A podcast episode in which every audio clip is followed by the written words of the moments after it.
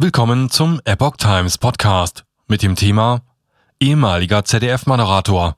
Verantwortliche für Corona-Politik müssen vor Gericht.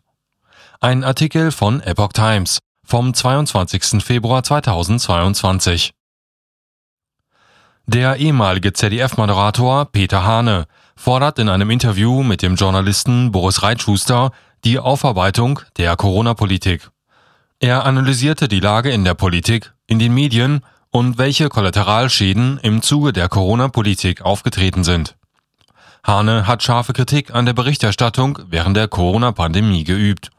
Sehr häufig habe das ZDF die richtige Anzahl von Demonstrationsteilnehmern gegen die Corona-Maßnahmen teils deutlich herunterkorrigiert, um dadurch den Zuschauern das Bild eines deutlich geringeren gesellschaftlichen Widerstandes zu präsentieren.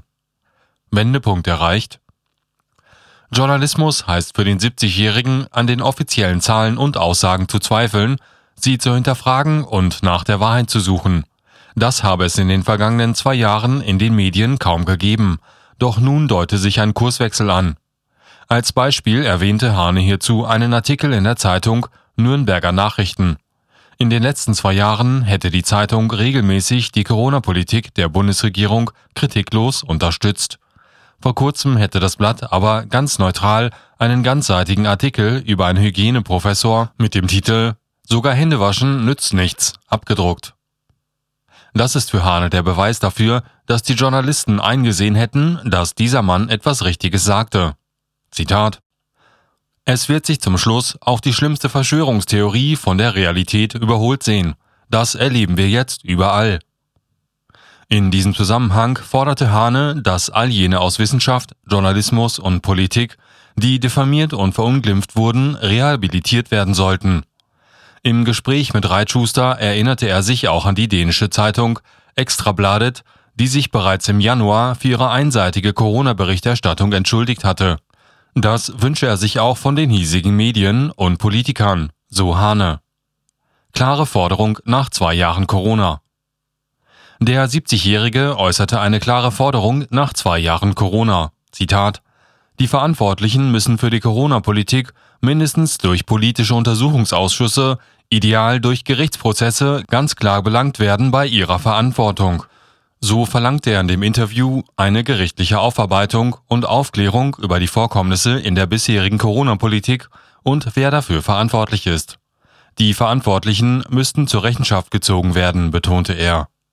Außerdem bemängelte Hane, dass die Politik zu Beginn der Pandemie Fachleute wie etwa Professor Soharit Bhakti oder den Virologen Henrik Streeck hätte zu Rate ziehen sollen.